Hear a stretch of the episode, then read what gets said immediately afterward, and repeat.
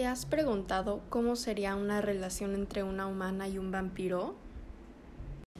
Soy Lorena y te invito a escuchar un poco de un segmento que titulé Una vida de vampiros, reseña del libro originalmente titulado Crepúsculo por Stephanie Meyer y la editorial Alfagara Little Brown Company, hecho en Estados Unidos por la primera edición y con 530 páginas.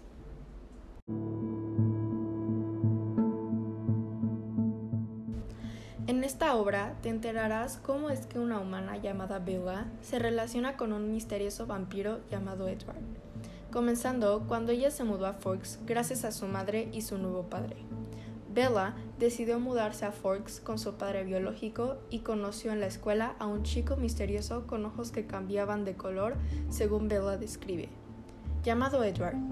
No eran cercanos, pero un día Edward se dio la oportunidad de conocer a Bella.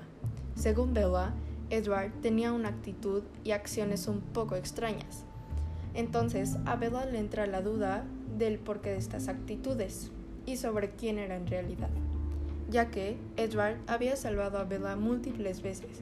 Una de ellas fue evitando que fuera atropellada por la camioneta de Tyler. Bella descubre que Edward es un vampiro, pero no teme y quiere volverse una vampira, ya que dice que ella nunca fue una chica normal. Conforme van pasando tiempo juntos, ella incluso descubre que Edward no tiene la edad que aparenta tener.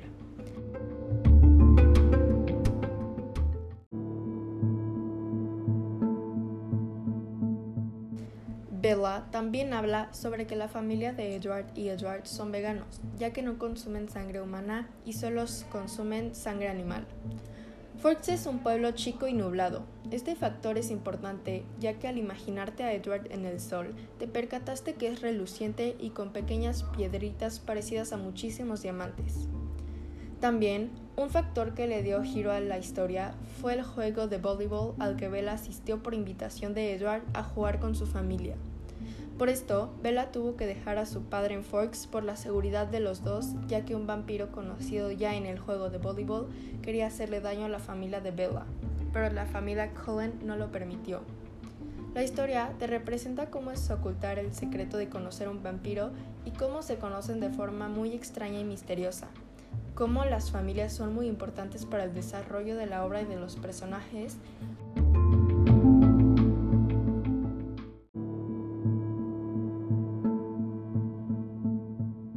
Cómo lidian con las familias, amigos y la preparatoria es otro factor importante.